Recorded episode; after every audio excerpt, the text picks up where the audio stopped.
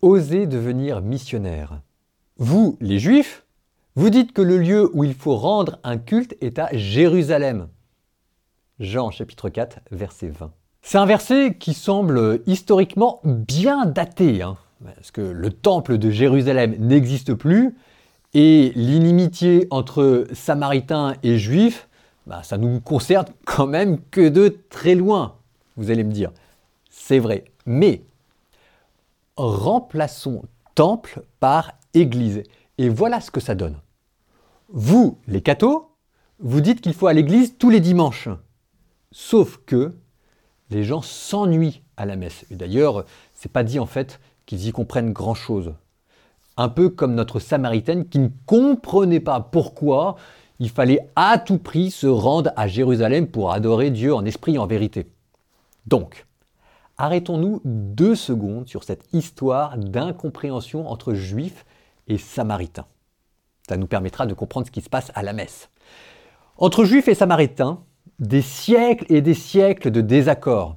Quand ils se croisaient sur la route, ils se jetaient des pierres au visage. Euh, la haine, les vieilles querelles de clochers, et puis aussi la disparité des coutumes et des cultures.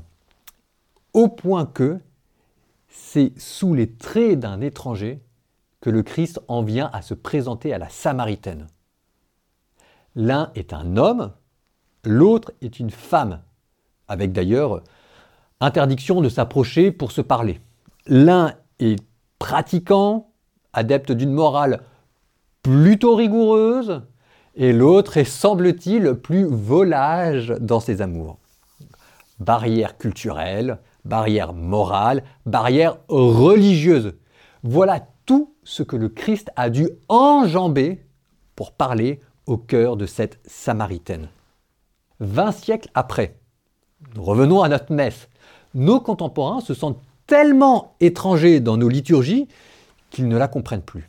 Et par-dessus tout, ça me fait de la peine de le dire, mais souvent on a quand même l'impression qu'ils s'y ennuient. Peut-être que rien n'a changé finalement. Nous sommes avec eux comme le Christ parlait à la Samaritaine au puits de Sichem.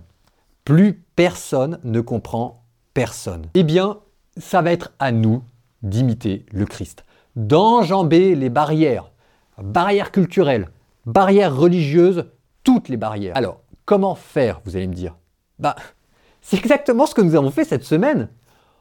Oser dire les choses, oser paraître fou, parfois quitter les institutions pour ensuite y revenir. Oser demander pardon, partir aussi les mains vides. Et alors, toutes les barrières, même celles de l'ennui, sauteront.